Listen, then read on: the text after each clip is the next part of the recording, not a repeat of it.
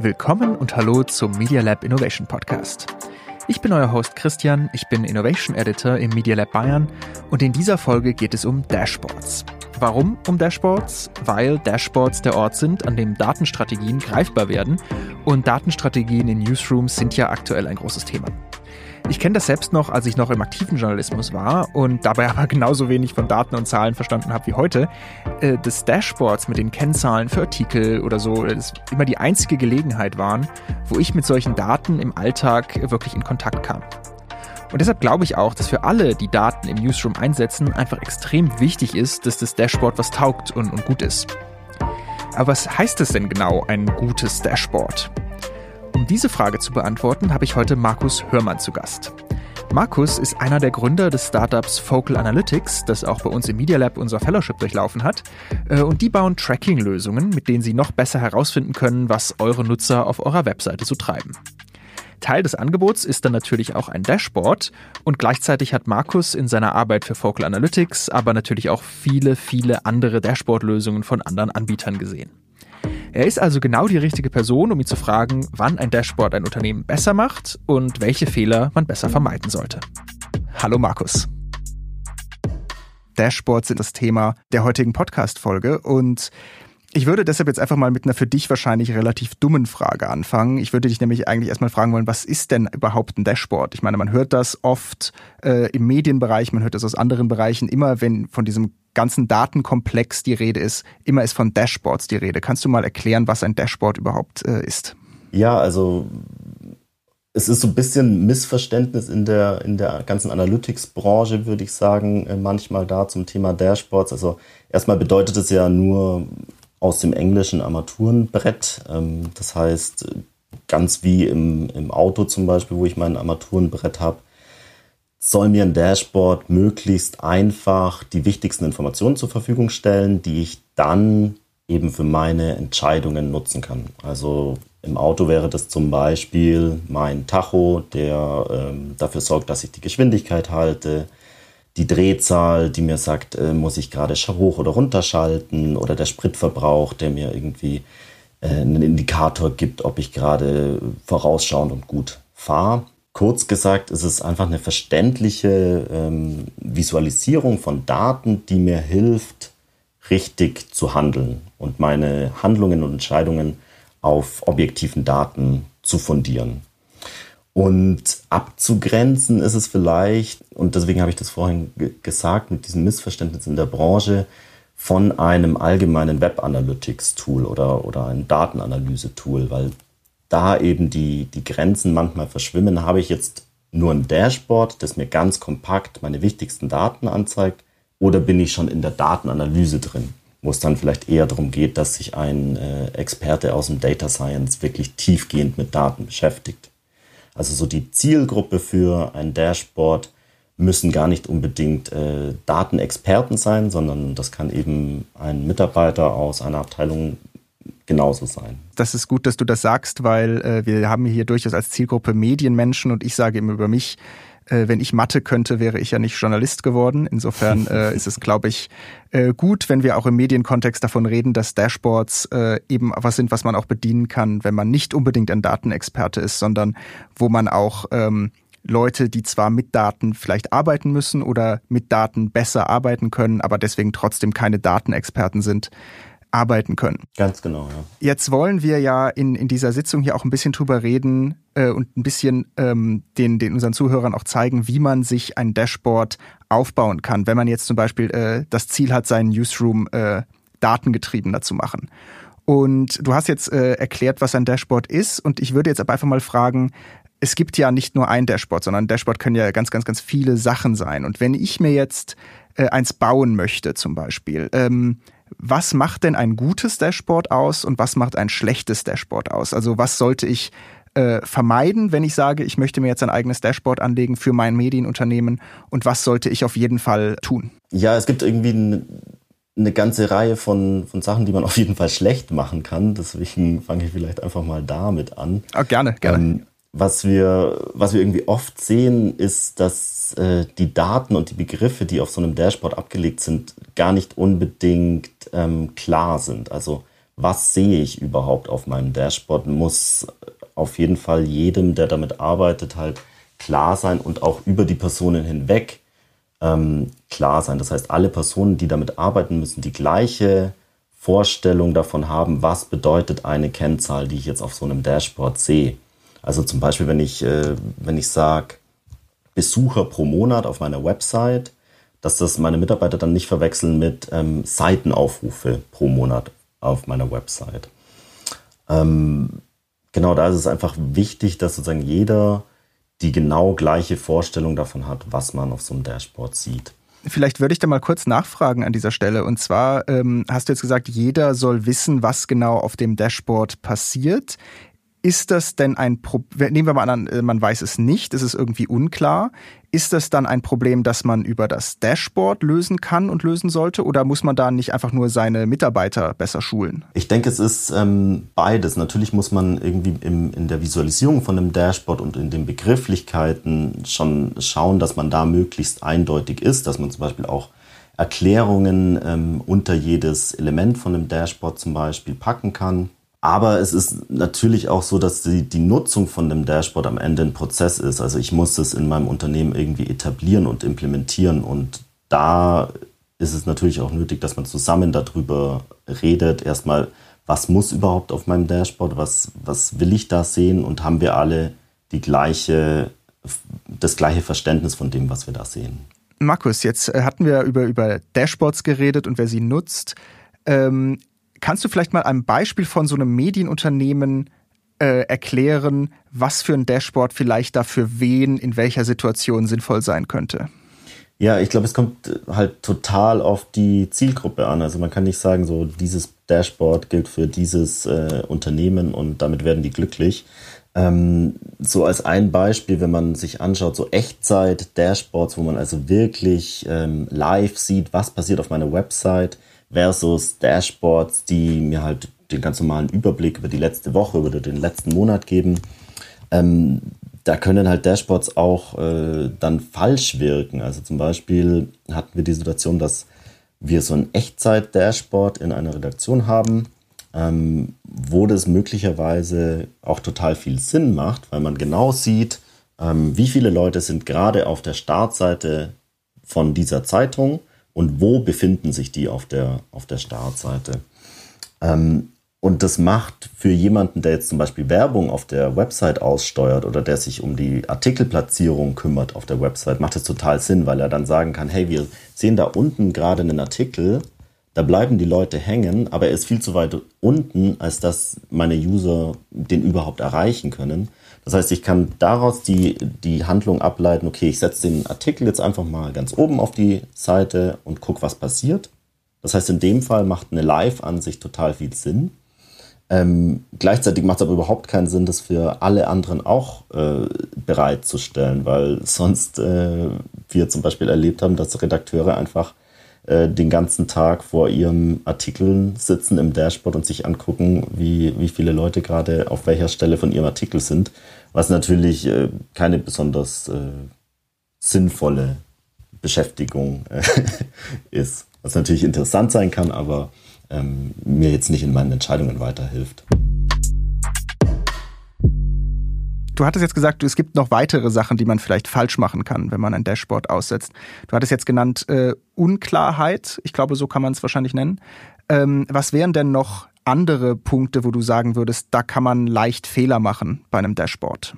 Ein Schritt vor dem Dashboard äh, findet ja immer erstmal die Datenerhebung und die Datenaufbereitung statt. Und da sehen wir es ganz häufig, dass es halt ähm, ja einfach eine schlechte oder eine fehlerhafte Datenbasis gibt. Das heißt, man muss halt immer darauf aufpassen, ist mein Tracking-Setup jetzt zum Beispiel bei einem, bei einem Website-Dashboard, ist mein Tracking-Setup wirklich richtig, erfasse ich die richtigen Daten, ähm, habe ich da vielleicht Ausreißer drin, die mir meine Zahlen dann verhauen, sodass ich am Ende halt falsche Schlussfolgerungen daraus ziehe.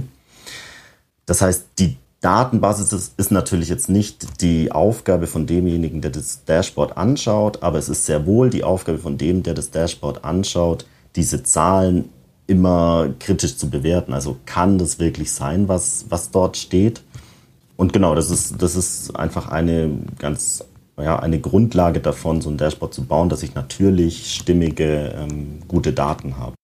Vermutlich aber dann, um nochmal auf dieses Thema zurückzukommen, wer ist Datenexperte, wer schaut sich das Dashboard an? Du hast es jetzt auch schon erwähnt, das ist natürlich was, was im Vorhinein dann die Datenexperten und Expertinnen quasi sich drum kümmern müssen, um diese, dass es eine gute Datenbasis gibt. Ähm, dass da, dass da keine Fehler in den Daten sind. Äh, das ist weniger was, was sich dann der spätere Dashboard-Nutzer unbedingt äh, überlegen muss, oder? Genau, der muss es sich nicht überlegen, aber der muss sozusagen immer einen kritischen Blick darauf haben. Kann es wirklich sein? Weil unter Umständen ist es so, dass derjenige, der das Dashboard anschaut ähm, oder derjenige, der das Dashboard ähm, aufsetzt, gar nicht regelmäßig am Ende damit arbeitet, sodass es nur demjenigen auffallen kann, dass es da Fehler gibt der es dann auch am Ende benutzt. Also ich glaube, so, ähm, so ein kritischer Blick dafür ist auf jeden Fall immer wichtig. Äh, kannst du mal ein konkretes Beispiel nennen, was da schiefgehen kann? Ja, ein Beispiel, ähm, das wir zum Beispiel ganz oft bei, bei Focal Analytics am Anfang mit unseren Dashboards hatten, war, dass wir die Zeit messen, die Personen auf einer Website verbringen und da aber immer wieder Ausreißer hatten. Das heißt, Leute, die mal eine Stunde auf einem Artikel zum Beispiel ähm, waren und sich deswegen natürlich der Mittelwert total nach oben verschoben hat. Das heißt, wir sind davon ausgegangen, okay, die Leute bleiben hier 12, 13 Minuten auf einem Artikel, super Wert, aber am Ende war es eigentlich ein Datenfehler und die Leute sind im Mittel nur viel, viel kürzer auf der Website geblieben. Also solche Dinge muss man einfach im Tracking-Setup selber vorab ähm, sicherstellen, dass die richtig sind. Und das ist wahrscheinlich dann auch was, was man dann merkt als Dashboard-Nutzer, wenn man einfach ein bisschen kritisch drauf guckt und dann vielleicht merkt, okay, das ist ein Artikel mit 600 Wörtern, kein Mensch bleibt da 13 Minuten drin, da muss irgendwas nicht stimmen. Genau, da muss, da stimmt irgendwas nicht, genau. Wunderbar. Wir sind ja immer noch in diesem Komplex, was kann man falsch machen an einem Dashboard? Und äh, da hätte ich vielleicht mal noch eine Frage zu. Ich stelle mir jetzt als, als Datenlaie, stelle ich mir das Dashboard immer sehr zahlengetrieben vor ähm, macht es das leichter oder schwerer oder, oder macht es ein Dashboard besser oder schlechter, wenn ich sage, okay, ich versuche Visualisierungen einzubauen und eben nicht nur Zahlen anzuzeigen, sondern das irgendwie zusammenzupacken zu Tabellen, zu Grafiken? Also ich denke, Visualisierungen sind natürlich untrennbar mit dem Dashboard verbunden. Also einfach irgendwie rohe Daten anzuzeigen, ähm, da ist man schnell überfordert. Ich glaube, es ist total wichtig, dass man sich genau vorher überlegt, welche Visualisierungen will ich da haben, welche Daten will ich ähm, angezeigt bekommen und das auf dem Dashboard auch nicht überlade. Also, dass ich jetzt nicht gleich meine 25 äh, KPIs, die ich vielleicht irgendwie erfassen kann, da drauf packe, sondern dass ich mir wirklich ganz genau überlege, welche KPIs will ich da haben und wofür ist meine Visualisierung gut. Also, dass ich mir genau überlege, brauche ich da jetzt zum Beispiel ähm, eine Line-Chart über einen Monat? Wie viel oder welchen Zeitraum will ich mir da anschauen? Und bei solchen Visualisierungen gibt es natürlich auch ganz viel äh, Fehlerpotenzial. Das heißt, ähm, wenn ich zum Beispiel einen Vergleich habe zwischen äh, zwei Zeiträumen und ich habe im ersten Monat habe ich durchschnittlich 3000 Besucher und im zweiten Monat, das ist der Vergleich rechts daneben, äh, habe ich nur 500 äh, Besucher, dann sind meine Achsen unterschiedlich skaliert häufig. Das heißt, ich würde intuitiv davon ausgehen, okay, der rechte äh, Monat hat vielleicht besser performt, einfach weil die Achsenskalierung. Weil dann die Kurve steiler wird. Genau, zum Beispiel, weil ich einfach einen anderen Ausschnitt aus einem Graphen habe. Und ja, da ist es halt einfach wichtig, dass die, ja, dass das ein grundsätzliches Verständnis, auch das klingt jetzt zwar sehr trivial, weil wir das alles irgendwie eigentlich mal in der Schule gelernt haben, ähm, aber man muss einfach drauf schauen, dass die Leute, die diese Visualisierungen angucken, auch wirklich die genau verstehen und beurteilen können, was sie da sehen. Und dabei können äh, Visualisierungen halt schnell irreführen. Ich meine, das sieht man zum Beispiel bei einem, wenn ich jetzt ein, ein Pitch-Deck baue ähm, und ich will das äh, Wachstum äh, von meinem Unternehmen darstellen, dann werde ich das auch nicht äh, auf einer möglichst großen Skala darstellen, weil dann meine Kurve total klein aussieht, sondern ich stelle dann die Skalierung ziemlich klein an, damit das Wachstum sehr groß aussieht. Und was ich da halt als Vorteil in meinem Pitch Deck jetzt benutzen kann, ist halt ein Nachteil in einem Dashboard, wenn ich einfach äh, die Zahlen da nicht, nicht richtig interpretieren kann aufgrund von einer ja, schlechten Visualisierung. Ich habe mir jetzt äh, aufgeschrieben, dass also ein schlechtes äh, Dashboard ist ein Dashboard, in dem die Begriffe unklar sind, in dem man also äh, verschiedene Nutzer des Dashboards vielleicht verschiedene Interpretationen von den Daten haben. Äh, ein schlechtes Dashboard ist ein Dashboard, wo die Datenbasis schlecht ist. Ich glaube, das ist äh, sehr nachvollziehbar. Wenn ich äh, koche oder wenn ich einen Kuchen backe, ist das Endergebnis auch besser, wenn das, was reingeht, von besserer Qualität ist. Ich glaube, das ist äh, nachvollziehbar. Und wir haben darüber gesprochen, dass Visualisierungen zwar super sind auf einem Dashboard, um diese Sachen eben verständlich anzuzeigen, aber dass bei dass Visualisierungen auch eine Fehlerquelle äh, darstellen können und man zum Beispiel darauf achten muss, dass man keine Achsen abschneidet oder dass man vergleichbare Visualisierungen wählt, wenn man sie auch nebeneinander in das Dashboard stellt. Äh, würdest du so, stimmt das so, was ich, was ich da gesagt habe? Genau. Und ähm, vielleicht noch ganz grundlegend ergänzen, dass man sich einfach wirklich genau überlegt, was soll da auf meinem Dashboard draufstehen, wofür brauche ich das, was ist immer, es muss zumindest eine Frage geben, die damit beantwortet wird, also nicht nur irgendwie alles darstellen, was man sowieso erfasst, aber eigentlich muss auch zu jedem Dashboard-Element irgendwie eine Handlung abgele abgeleitet werden können. Also ich muss mir am Ende denken, okay, ich konnte jetzt meine Entscheidung, die ich getroffen habe, aufgrund von diesem äh, Dashboard irgendwie besser treffen. Also ich muss es wirklich nutzen können. Das ist ein gutes Stichwort, was du sagst, ähm, weil das führt uns jetzt in die Richtung, was ich jetzt als nächstes eh gefragt hätte. Und zwar, wir haben jetzt sehr lange über ein schlechtes Dashboard geredet. Äh, was macht denn ein gutes Dashboard aus? Und du hast jetzt gerade schon gesagt, ein gutes Dashboard ist eines, wo, wo eine Frage dahinter steht, wo, wo Handlungsempfehlungen äh, daraus entstehen können. Kannst du das nochmal ein bisschen genauer erklären? Ein gutes Dashboard ist einfach eins, das mir in meiner täglichen Arbeit hilft und meine Entscheidungen verbessert. Das heißt, ähm, eins, das am Ende natürlich auch wirklich von meinen Mitarbeitern zum Beispiel genutzt wird, täglich oder wöchentlich in Redaktionssitzungen zum Beispiel. Das äh, auch jetzt, jetzt auch wieder eine schlechte Eigenschaft, aber so das Schlechteste, was passieren kann, ist, dass man viel Geld für ein, für ein aufwendiges Dashboard bezahlt, wo alles Mögliche visualisiert ist, aber am Ende nutzt es halt dann wieder niemand. Du hattest es jetzt äh, gerade schon gesagt, ein, ein gutes Dashboard, man kann äh, Sachen sehen, die man vorher vielleicht nicht gesehen hat, man kann Empfehlungen daraus ableiten.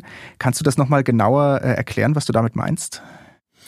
Also ich glaube, ein gutes Dashboard erlaubt mir halt immer Schlussfolgerungen zu ziehen, die ich vorher noch nicht hatte. Wenn wir jetzt wieder dieses Beispiel aus dem Auto-Dashboard, also aus dem ganz normalen Armaturenbrett, das man so am Lenkrad sieht, ähm, wenn man da das als Beispiel wieder hernimmt, da habe ich zum Beispiel, äh, irgendwann wurde die, äh, die Spritrechnung eingeführt. Das heißt, das Auto zeigt mir an, wie viel verbrauche ich tatsächlich auf 100 Kilometer. Mhm, mh. Und äh, da habe ich natürlich eine gute Baseline, weil der Hersteller sagt mir, mein Auto verbraucht 6,5 Liter zum Beispiel auf 100 Kilometer. Ich persönlich äh, verbrauche jetzt aber in dem Moment 8 Liter. Das heißt, ich sehe durch diese Daten eine Abweichung von dem, wie es eigentlich sein sollte.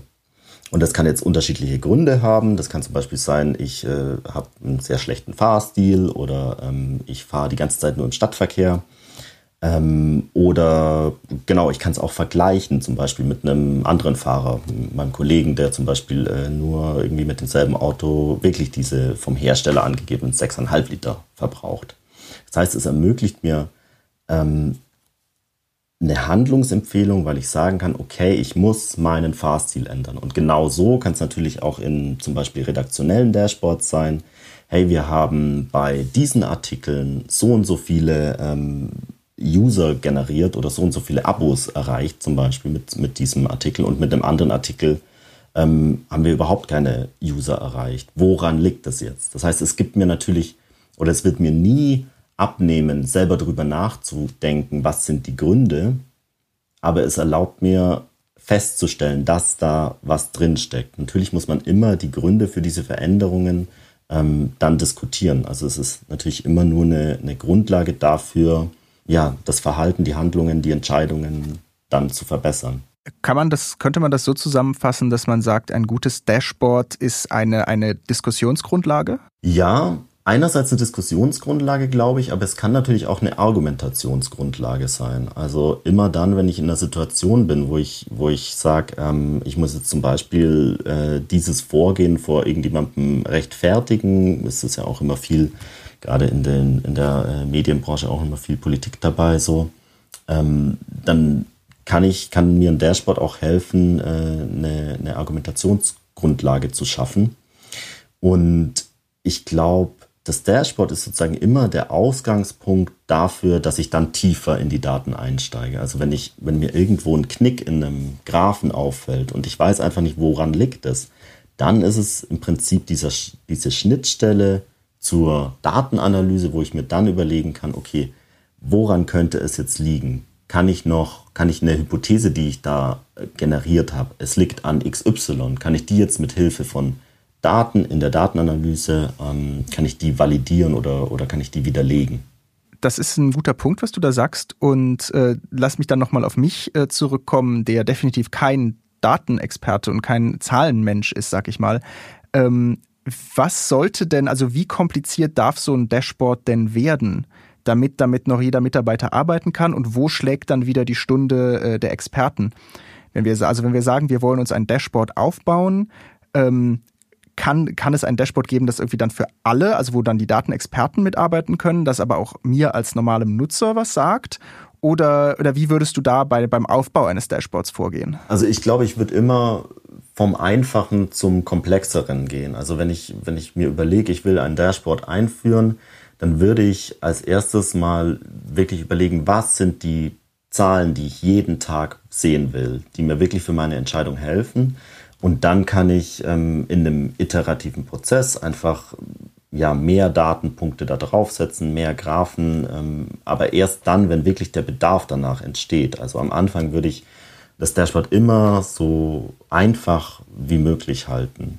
Genau die Kennzahlen draufpacken, die ich wirklich brauche. Je flexibler und je komplexer ein Dashboard wird, desto mehr Fehlerquellen gibt es natürlich auch. Also wenn ich einfach ein statisches Dashboard habe, wo ich nichts verändern kann, wo ich auch keine Zeiträume verändern kann äh, und so weiter, dann können da auch oder gibt es wenig Angriffspunkte für, für Fehler. Das heißt, äh, was wir zum Beispiel oft mit Kunden bei Focal Analytics haben, ist, äh, wir haben ein flexibles Dashboard, da stellt jemand aber dann einen Filter ein für einen bestimmten Zeitraum oder er sagt, ich will nur zum Beispiel ein, eine bestimmte Kategorie von Artikeln sehen und vergisst diesen Filter wieder rauszunehmen.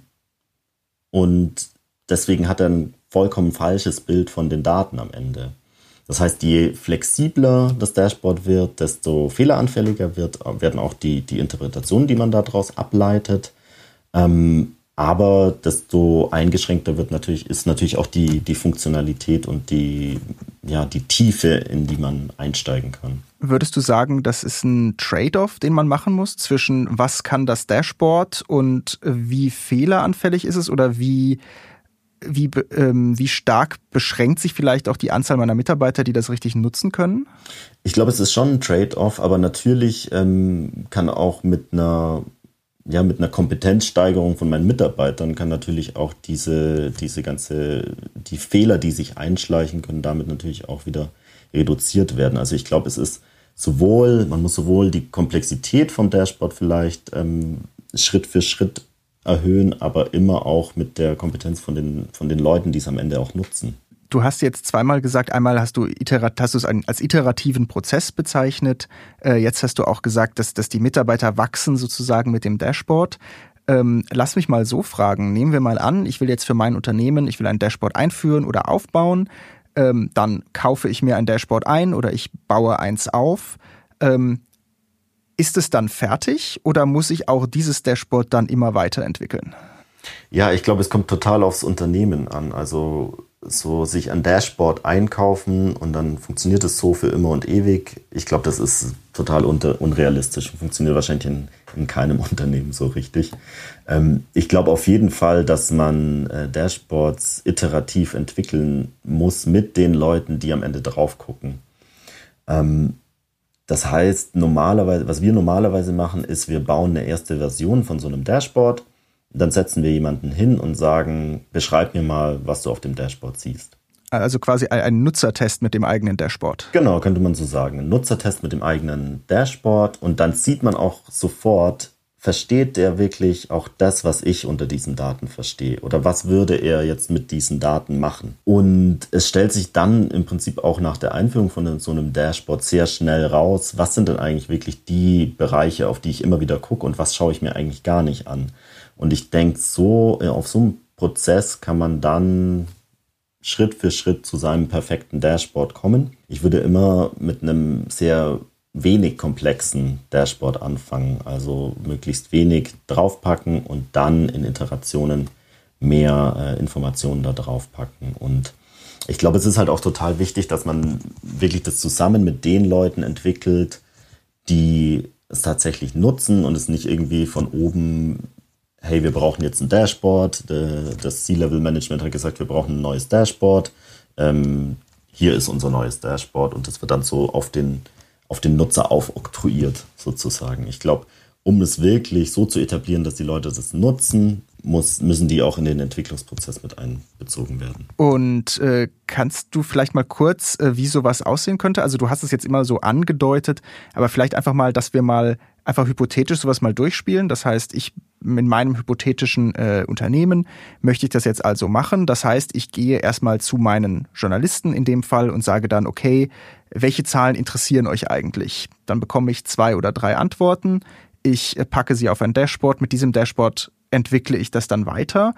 Ähm, ist es, würdest du das so unterschreiben? Und zweitens dann die Frage auch direkt danach, ähm, was, wie viel Zeit muss ich denn für so einen Prozess einplanen? Also wann bin ich denn da mal so weit, dass ich sagen kann, okay, jetzt kann man damit gut arbeiten? Also ich würde das grundsätzliche Vorgehen, glaube ich, äh, unterschreiben. Natürlich ähm, kann man sich oder sollte man sich vorher ein paar Best Practice auch dazu anschauen und, und nicht das Rad komplett neu erfinden ähm, und sich alles von Grund auf neu überlegen. Es gibt ja auch wirklich viele gute Literatur dazu, wie, äh, wie Dashboards oder welche Zahlen auf Dashboards Sinn machen. Das heißt, das kann man schon. Kannst, kannst du da was empfehlen? Ein, ein Blog oder ein, ein Buch, irgendwas zum Thema?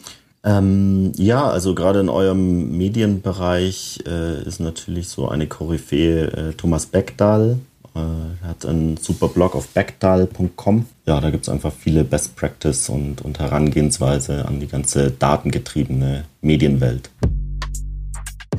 Das packen wir euch natürlich auch äh, in das Mailing, äh, das ihr zu diesem Podcast bekommen habt, äh, dazu, damit ihr das nicht selber eintippen müsst. Ähm, Markus, äh, jetzt sind wir fast am Ende von unserem Gespräch. Ich würde jetzt gerne zum Abschluss nochmal so ein bisschen, äh, du kennst es ja sicher, äh, wenn man, wenn man Texte schreibt, hat man das Too Long Didn't Read. Ähm, jetzt, ich würde mal gerne versuchen, ein kleines Too Long Didn't Listen zu machen.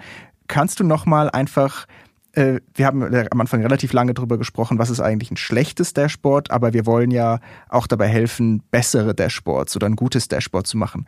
Kannst du noch mal ganz kurz einfach zu, zusammenfassen, was deiner Meinung nach die drei wichtigsten Punkte für, äh, sind, wenn man ein, ein gutes Dashboard äh, aufbauen möchte? Ja, ich würde sagen, äh, sich am Anfang überlegen, was hilft mir wirklich, was will ich sehen, ähm, eine ordentliche Datenbasis, ein stimmiges Tracking-Setup zu haben ähm, und die Nutzer von Anfang an involvieren in den Prozess von dem Aufbau eines Dashboards. Alles klar. Und dann jetzt, jetzt haben wir die guten Sachen genannt, vielleicht doch zum ganz großen Abschluss nochmal, ähm, was ist denn der größte Fehler, den man tatsächlich machen kann bei einem Dashboard?